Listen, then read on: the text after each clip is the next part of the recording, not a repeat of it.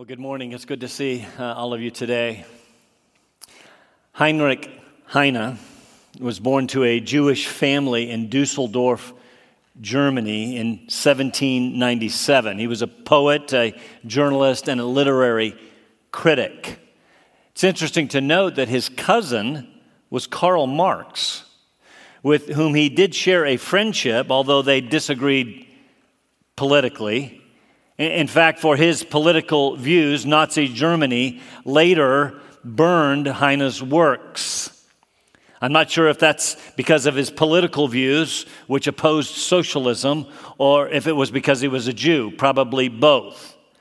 But eventually, he received the notoriety he deserved. In fact, the University of Dusseldorf, place of his birth, was renamed Heinrich Heine University in his honor. Uh, by the way, while born into a Jewish family, Heine converted to Christianity as a young man, about the age of 28. And so it was on his deathbed many years later that he said these famous words. You've perhaps heard them. Of course, God will forgive me. It's his job. Why do I share that? Because while it is true that God's job is to forgive those who seek his forgiveness through the work of his Son, we should not perhaps view his grace so flippantly. Because I fear that, the atti- that this is the attitude of many professing Christians today. There is a strong emphasis on grace, and there should be but also a strong presumption on grace, which there should not be. What, what do I mean? Many have the attitude I, I, I prayed the sinner's prayer, I asked Jesus into my heart, so I'm saved. So now I can live however I want, right? After all, He'll forgive me. I haven't really lived like a Christian, but God will forgive me after all. It's His job. Let me say it this way you, you, you, uh, have you ever thought about sinning? Perhaps, I don't know, jumping on an internet site, perhaps thinking, well, I'll ask God to forgive me because I know He will. That's presuming upon grace. I said it this way last week. You cannot call yourself a Christian and live like the world. You cannot call yourself a follower of Jesus and not follow. Let me say it rather strongly today. You cannot pray a prayer and live life for yourself and expect to make it to eternal life in heaven. I know those are provocative, controversial words. There has been much discussion, even controversy, over so called lordship salvation. That is, can you be saved by calling Jesus Savior without ever acknowledging and surrendering to His Lordship? Said more simply, can Jesus be your Savior without ever being your Lord? Can you live like the devil? And think you'll make it to heaven because it's God's job to forgive you. I have said something like this once or twice before. I say it occasionally. I do not know of a more important message that I have ever preached. I want you to listen carefully today. Because in this passage before us, Peter will tell us be all the more diligent Perhaps your translation will have it make every effort to make your salvation sure. Yes, to be clear, he's not saying that we earn our salvation by our works. But he is clearly saying, because God has saved us through the work of his Son, it should change our lives. And if it does not, there is no assurance of salvation.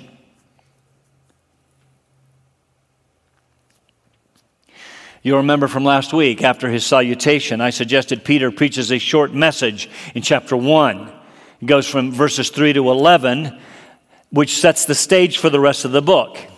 He actually preaches gospel truth there, truth that the false teachers that he's going to deal with were denying before he takes those false teachers to task. And my concern for the church today is that there is this sort of easy believism that while not saying what these false teachers were saying, we're living like they were living. And the result is the same. The result is many who profess to know Christ do not do what he says. Pastor in the past, I've, I've mentioned him to you, an African American pastor that I deeply loved and respected, Dr. S.M. Lockridge, who suggested that there are four kinds of people in the world. First, there are those who neither know Jesus as Lord nor do what he says. Secondly, he says there are people who do not, uh, who do not know Jesus as Lord but do some of what he says. Third, there are those who profess Jesus as Lord but do not do what he says. And fourth, there are those who both know Jesus as Lord and do what he says. And only one of those is a Christian. You see, many have prayed a prayer seeking to use Jesus as a sort of fire escape out of hell without surrendering to the lordship of Jesus. Peter and Paul and John and James make clear you cannot do that. You cannot expect to call on Jesus to save you from your sin if you have no intention of turning from your sin. That is presuming upon grace. You cannot call yourself a follower of Jesus if, in fact, you do not follow Jesus. Provocative words, I know. Again, Peter preaches a, a message. The outline of his three point sermon, because every good sermon has three points, looks like this God has given everything for Christians to be spiritually mature.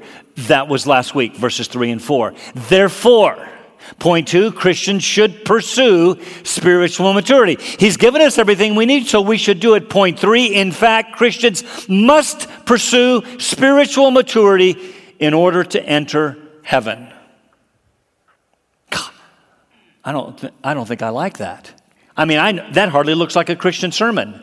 After all, it says way too much on what we do instead of what God has done. It, it, it, it says way too much about Christian responsibility instead of uh, God's grace. He expects, Peter here expects way too much of us. And yet, do not miss the order. We talked about this last week because the order is critically important. I could restate Peter's sermon outline like this God has given Christians everything for life and godliness.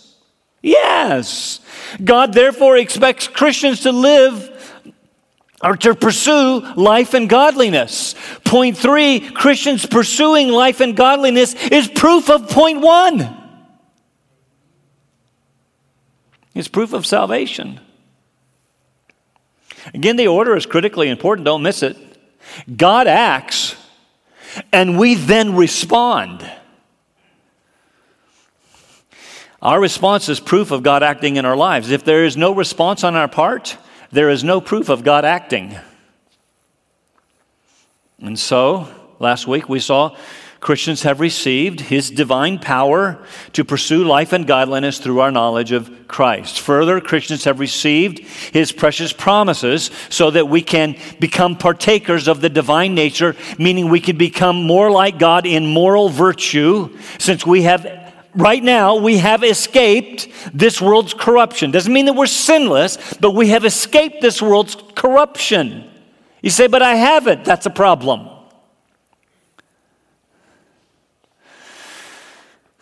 Again, not that we are perfect, we begin, but we begin a lifelong process of being transformed into the image of Christ.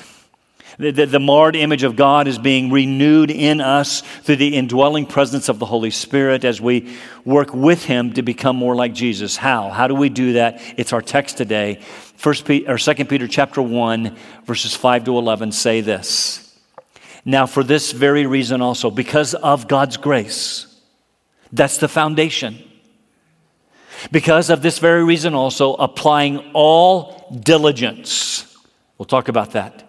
In your faith, supply moral excellence and in your moral excellence, knowledge, and in your knowledge, self control, and in your self control, perseverance. Boy, wouldn't it be great to be like this? And in your perseverance, godliness, and in your godliness, brotherly kindness, and in your brotherly kindness, love. For if these qualities are yours and are increasing, or it could be uh, in abundant measure, they render you neither useless nor unfruitful in the true knowledge of our Lord Jesus Christ, which we, we've received, right? Therefore, he who lacks these qualities is blind or nearsight or short-sighted, having forgotten his purification from his former sins. Therefore, brothers, be all the more diligent to make certain about his calling and choosing, uh, about his saving you. For as long as you practice these things, you will never fall, you will never stumble. For in this way, hold on to your seats. For in this way, the entrance into the eternal kingdom of our Lord and Savior Jesus Christ will be abundantly supplied to you. First of all, it's very interesting that it's called the eternal kingdom of our Lord and Savior Jesus Christ. No, normally, we hear it as hear it as the kingdom of God. Exactly. Again, Peter is declaring very explicitly and very clearly that Jesus is God. We will cover these verses according to that earlier sermon outline. In verses 5 to 7, Peter lists a number of virtues to, to be pursued inescapably by Christians. Then in verses 8 and 9, he, has, he will have some strong words regarding the necessity of pursuing those virtues. Then he commends us to making certain of our salvation in verse 10, which will result in an entrance our, our salvation assured, our salvation then assures our entrance into heaven in verse 11. Make note, to be clear, it's our salvation that assures the entrance, but it is our works that prove the reality of our salvation.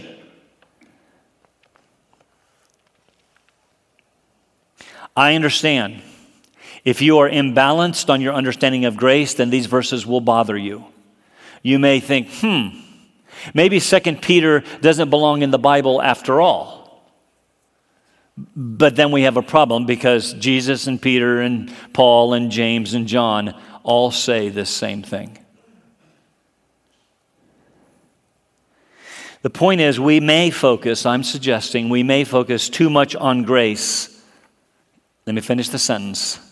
And not enough on responsibility. We like divine sovereignty. We're not so hot on human responsibility. We may focus too much on justification and altogether forget sanctification. Peter argues, listen carefully, if there is no sanctification, that is growing in Christ, then there has been no then there has been no true justification and then there will be no future glorification. Do you see why I said this is a most important message? Did you know that the New Testament does not so much focus on a past profession?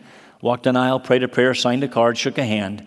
Not so much on a past profession for assurance, assurance of salvation, as much as a present confession and a changed life. How do you know you're saved? Are you confessing Jesus as Lord and living like it? So let's look at the list of virtues to pursue, verses 5 to 7. Don't miss the way he begins.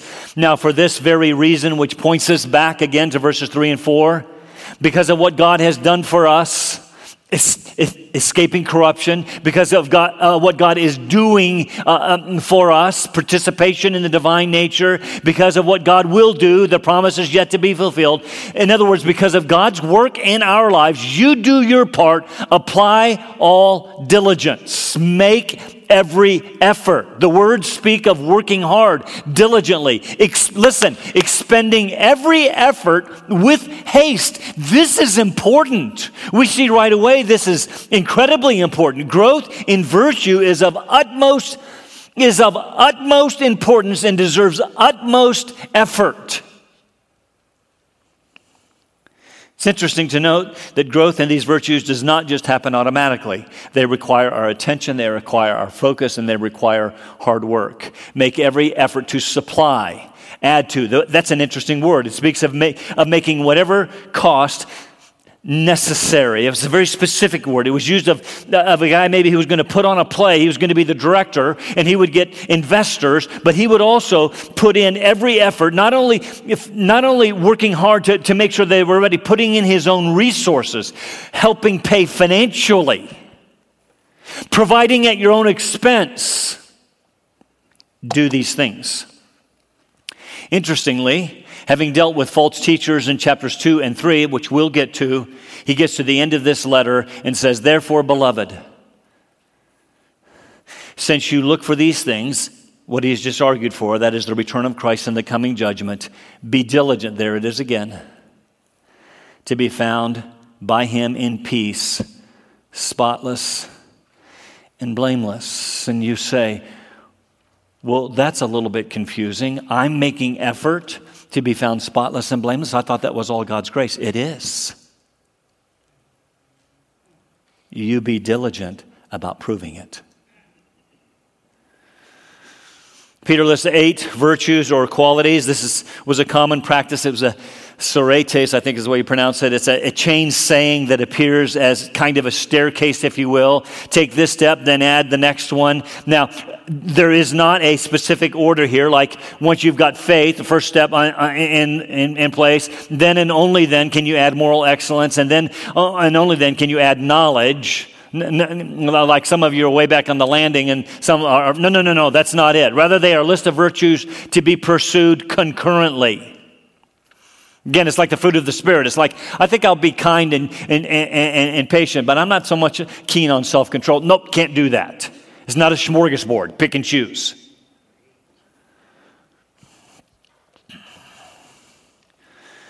There is probably an intentionality in starting with faith and ending with love. We are reminded of Paul's words in 1 Corinthians 13, but now faith, hope, love abide these three, but the greatest of these is love. Okay? The great, that's where we end up. And in Colossians 3, eh, we read these words Beyond all these, he, Paul's just given a list, and he says, But beyond all these, put on love, which is the perfect bond of unity. Love, which we'll get to, is, is the glue that binds all of this together. The point is, we pursue these virtues with the ultimate goal of being, uh, uh, uh, with the ultimate goal being a love for God and a love for His people. Let's briefly define each of these, starting with faith. Earlier, from verse 1, we defined faith as an ability to trust God about, the, about gospel truth, the ability to trust God about the death, burial, and resurrection of, of Christ for sinners, and through his death and resurrection to trust that faith in him as the perfect, sinless God man dying for sinners not remaining dead, being raised from the dead, and repentance from sin. It is faith that all of that results in salvation, justification. That is, our sins removed. We receive the righteousness of Christ. Further, then, this faith results in faithfulness, you see. That's the point he is making. It's a commitment to the gospel. The gospel not just saves me like a fire escape, I am now faithful to the one who has saved me. We don't stay where we were. We don't just stay with faith in the gospel, as important that is, as that is. In fact, it must begin there. But from there, the gospel changes our lives. When we move on to pursuing Christ's likeness, the divine nature, to being restored to the image of God. So to faith, we supply at diligent expense, don't miss it, moral excellence. Same word as in verse 3, where we see Jesus um, called us by his own glory and moral excellence. His own virtue, it could be translated. Meaning, just as our Savior was morally virtuous and excellent, so should we strive to be if we call ourselves His followers. We pursue moral excellence. There, there should be an honorable, because that's inherent in the word, an honorable moral virtue about us. Say, I'm, I'm saved. I thought I could live like hell. No. To moral excellence, we add knowledge.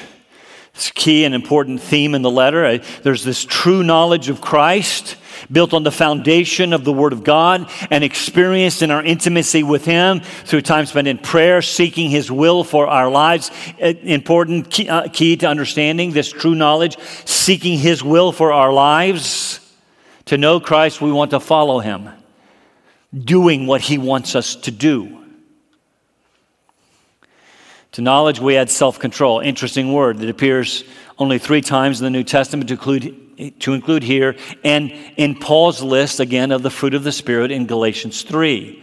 That's important because self control, listen, it's a fruit of the Spirit, it's not just self mastery. The, the, Greek world then, to, to the Greek world then, self control was viewed as a good virtue to pursue an entire philosophical system named Stoicism sought to, um, uh, uh, uh, uh, to master self control. The problem, as sin readily reveals, is we cannot control ourselves, can we? Not on our own. We can't even control the tongue, James 3 says. It's, a, it, it's a, such a small member, it's a deadly evil, or it's an evil filled with deadly poison. We need the indwelling, empowering Holy Spirit to give us divine power. Remember? To exercise self control. You see, the evidence of the filling of the Spirit of God, which is a moment by moment surrender to His control, evidence of being filled with the Spirit day by day, moment by moment, is the fruit of the Spirit, self control. So it's a fruit of the Spirit. Which brings us to an important understanding of what we are talking about. Here's the question Is it God, by His grace, that enables us to grow in the grace and knowledge of Jesus Christ such that we live good, godly lives? Yes. Is it us working, applying all diligence to grow in the grace and knowledge of Jesus Christ and live godly lives? Yes because he has given us everything we need for life and godliness. The Westminster Shorter Catechism says it like this Sanctification, that is growing in holiness, is the work of the Holy Spirit in our lives with which we cooperate. Divine sovereignty, human responsibility. It is a both and. We could not, no, we could not do it without the Spirit in our lives. But we don't just let go and let God. We work with all diligence, knowing that it is God who is ultimately working in and through us. Paul said it this way in Philippians chapter 2. So then, my beloved, just as you have always obeyed, not only in my presence only, but now much more in my absence, do what? Work out your salvation Work it out, put it to work in fear and trembling, for it is God who is at work in you both to will and to work according to his uh, for his good pleasure. So is it God or is it me? Yes, of course it's God working in and through you, but you work. So again, who is working? Is it God or is it me? Yes. It is you proving the reality of your salvation, proving the presence of the Spirit of God in your life. And so, if you are not su- supplying, adding to these virtues, growing in, in them so that they become yours in abundance, you are proving that you do not. You do not have the Spirit of God in you. You are not working out your salvation with fear and trembling. This self control by the Spirit is important in this letter because these false teachers had given themselves over to fulfilling natural and sinful desires. How many of us do that? I'm saved, I'm okay, got that box checked so I can give myself over to sinful desires. No, you can't. To self control, add perseverance or endurance, central and necessary part of the Christian life. The idea of, pers- uh, of, persevering in the faith appears over 30 times in the New Testament. We saw this idea of perseverance in 1 Peter in the midst of persecution. Hang in there, persevere, remain faithful in your commitment, stand firm to the end. Now he says, in the midst of false teaching, even coming from within the church, persevere in the faith. Don't listen. Listen, you've got a plethora, that means a lot. You've got a lot of podcasts and people that you can look at on the internet who will give you all the false teaching that you want. Persevere in the faith. Don't give in. Don't be deterred. Do not be distracted. Remain faithful. To perseverance, supply godliness. It speaks of respect of and reverence for God. It is the same word as in verse 3. Don't miss it. You can pursue godliness. That is, you can pursue being like God in holiness because He has given us everything that we need for life and godliness through our knowledge of Him. To our godliness, we add brotherly kindness. I need to speed up or we'll never get done. We know this word. It is Philadelphia. It's a brotherly love. We talked about this before. Brotherly love is a family affection. It was prized in Greek and Roman cultures. It was appropriate to show love for biological family. In fact, we got, I think, the last verse of 1 Peter uh, chapter 5, we, we, saw there we were supposed to greet one another with a kiss of love. Yes, they did that within the family, only in the biological family brothers, sisters, mom, dad, sons, daughters. But in the Christian faith, we are family, thicker than blood, so we are brothers and sisters in Christ. This was a strange phenomenon in, in the Greek world. In fact, they used to call us all kinds of names. And it should be a strange phenomenon in our world. We should love each other so much that people look at us and go, What is wrong with those people? Well, we got Jesus. You are my brothers and sisters, and I love you. And whether you like it or not, you have to love me too. But just as he said in 1 Peter, since you have a sincere love of the brothers, fervently love one another from the heart. Here also he says, to your brotherly kindness or your brotherly affection, actually love, brotherly love, I want you to add love. Well, that sounds a little strange. To love, add love. Agape love. A sacrificial love that will do anything for your brothers and sisters in Christ. Let me say it this way What would you not do for a biological family member? I mean, ones that you like mom, dad, brother, sister, son, daughter. So also here. And notice I said you would do anything. You see, love is not just a feeling. True sacrificial love acts, it does something. You don't just feel warmly about people as you walk, uh, as you greet them in church. You act, there's the word, you act lovingly toward them. It heads um, uh, the, the list in Paul's chain of virtues called the fruit of the Spirit in Galatians 5. And remember, love remains after faith is no longer necessary. You do understand there's coming a day when we will no longer need faith because we will see.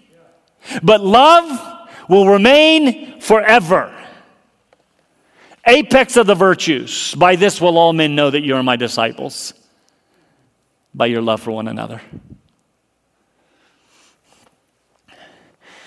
Peter says, so Peter says, make every effort, apply all diligence to add these virtues in increasing measure. The idea is possess these in abundance. I, I had one commentary that says you shouldn't be striving for a C plus. 4 verse 8 if these qualities are yours in abundance, they render you neither useless nor unfruitful in the true knowledge. There it is again of our Lord Jesus Christ. He uses two somewhat synonymous, very interesting words. The first is useless. Don't want, you don't want to be useless. Used here, uh, uh, uh used in Matthew chapter 20, for example. There's the parable of the workers of the vineyard. And, and the landowner goes out and he puts people to work and he comes back and he stands, sees men standing idle, same word idle in the marketplace, useless. They were not working. That's the idea. Not working. It's also found in James 2, where we read this provocative statement, if you don't like Scott saying it faith without works is useless. Same word.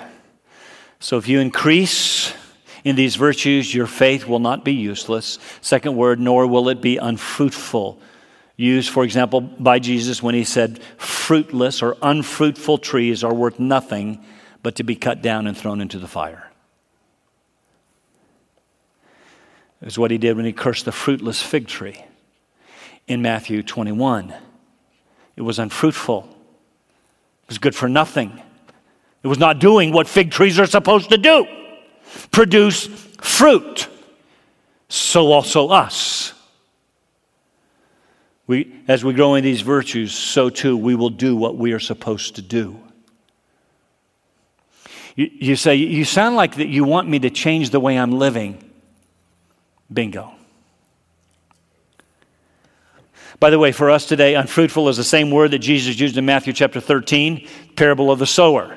Some seed fell on member on the hard soil, snatched away by Satan among the rocks, persecution, and it, and it withered. Some um, fell among the thorns and were choked out, uh, which choked out the seed. The thorns are called, thorns are called, this, this for us, the worries of this world, I don't know, pandemic, and the deceitfulness of wealth. And as a result, Jesus says the seed is unfruitful, no spiritual life of course, there was also seed that fell on good soil, and what happened? It grew and produced what? Fruit. It did what we're supposed to do.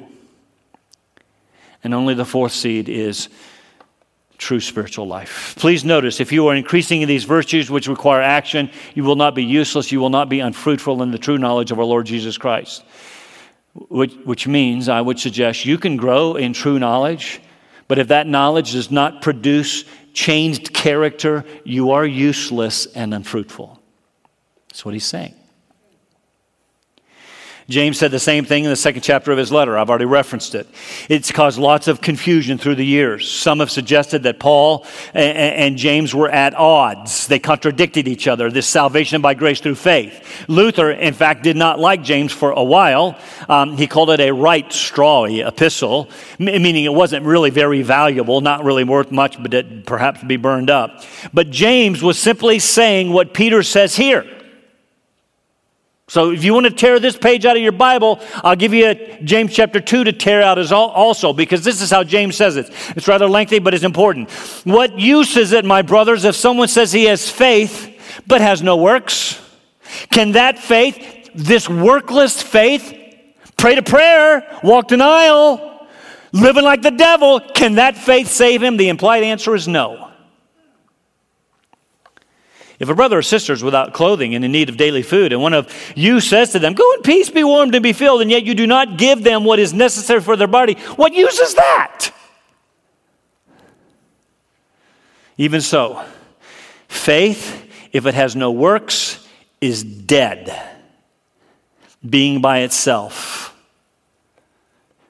You've heard it perhaps said this way faith alone saves, but faith that saves is never alone. Someone may well say, You have faith, I have works. Show me your faith without your works. Go ahead. How do you know you got it?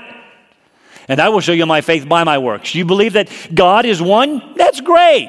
You, you have some right beliefs here? That's wonderful. Even the devils believe that and tremble. But are you willing to recognize, you foolish fellow, that faith without works is, there it is, useless? In other words, it does not provide the intended result that is, the salvation of your soul. James gives an example of Abraham and Rahab who proved their works by their faith, or their faith by their works. And then he sums up the passage with these words For just as the body without the spirit is dead, so also faith without works is dead. Do you see? A faith that does not change you and start you on the path of useful and fruitful sanctification is not saving faith. Provocative? Controversial? Yep. It is not that works save you, it is that works prove that you have been saved. For by grace you have been saved through faith. We all like to quote that. This is not of yourself, it's a gift of God, not of works, so that no one may boast. Yay, yay, yay. We stop right there. For you are God's workmanship created in Christ Jesus for good works Verse 9 For he who lacks these qualities is blind or short sighted, having forgotten his purification from his former sins. Challenging verse. If you do not have these qualities and are not obviously growing in them, then you are blind, nearsighted, myopic. The idea is that you are blind to what God has done, being short sighted. You are so focused on the here and now, you are distracted by the things of this life, seed among the thorns. So you have forgotten what the gospel accomplishes that is being purified from and saved from your sin. The implication is to not grow in these qualities is to persist in your sin, those formerly supposedly forgiven. And the implication is your former sins have not been forgiven since there is no work producing faith. This is my concern. This is why I believe this to be a most important message we too have many in the church who name the name of Christ but do not live like followers of Jesus. And James' question is can that kind of faith really save? And the answer is no. True faith receives the forgiveness of sins, the indwelling presence of a changed, life producing, useful life, Spirit of God. Final point of Peter's and my sermon Christians pursue spiritual maturity to enter heaven. To be clear, it is not spiritual maturity that produces salvation, it simply proves the reality of salvation. Verse 10 Therefore, the, res- the resulting conclusion of this matter, of this sermon, brothers, be all the more diligent. A form of the same word as in verse 5. Make every effort, make every expenditure to make certain about his calling and choosing you. Calling and choosing are synonyms. In fact, they're, they're derivatives of the same word. It could be translated to prove his elective calling. Election speaks of the state of being chosen. I've been saying his calling is always effective. those whom he calls to salvation respond in faith, also a gift from him. But now he is saying that those effectively called prove it. Those who have been effectively called prove it by their changed lives. Peter says, Be all the more diligent to make your calling and election sure, firm, that you are growing in these virtues. Again, to be uh, uh, the more, uh, all the more diligent, verse 5, make every effort, speaks of zeal, it speaks of effort, it speaks of greatest expenditure of energy. This is the very proof of salvation th- that we are talking about. Why would we not ex- expend every ounce of energy we have on this most eternal and worthy task? It needs to be of highest priority for which you make the highest of physical and moral expenditure. Yes, it is true. Other places in Scripture say that God will keep you firm and steadfast. Of course. But here Peter says, do your part. Sanctification is a work of the Spirit with which we cooperate participate. It is of highest importance. One author said it this way This teaching, I get it, may sit uncomfortably with some people's theology. Interesting in the context, he says, with Calvinist theology, and he says, but I'm a Calvinist, but it sits uncomfortably with some people's theology, but it is the other side of the coin that has one side that God makes us firm, true, and on this side that we make our own salvation firm. True. And it is our side of the coin that the believers, uh, uh, uh, Second Peter addressed, need to hear, for they were among those, uh, uh, among some who think that their salvation is firm enough without their pursuing any of the virtues. I can live like the devil and still belong to God. And Peter here says, no, you can't. For as long as you practice them, you will never stumble, you won't fall. Fall where? Fall into sin, maybe. Fall into your uh, former sins, perhaps. Fall away from the faith which you once professed. Yes. You see, if there is not fruit, there is no life producing faith. So, your part in the sanctification process is to make every effort to work diligently to prove the reality of your faith. Listen, I know this is hard. And if I were just a, a, a pastor who just picked a passage of Scripture to, to teach or preach from, I probably wouldn't pick this one.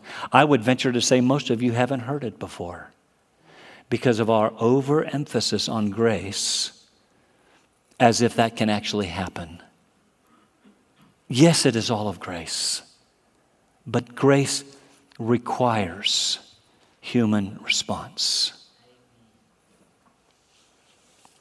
By doing so, verse 11, for this, in this way, the entrance into the eternal kingdom of our Lord and Savior Jesus Christ will be abundantly supplied to you. This is glorious news. The opposite is also true. If they are not present in your life, the entrance into the eternal kingdom, that means heaven, will not be supplied to you. So, my brothers and sisters, expend every effort to be found in Him. And as a result, you will receive an entrance, entrance abundantly supplied by the gospel, not by your works, but by the gospel into God's eternal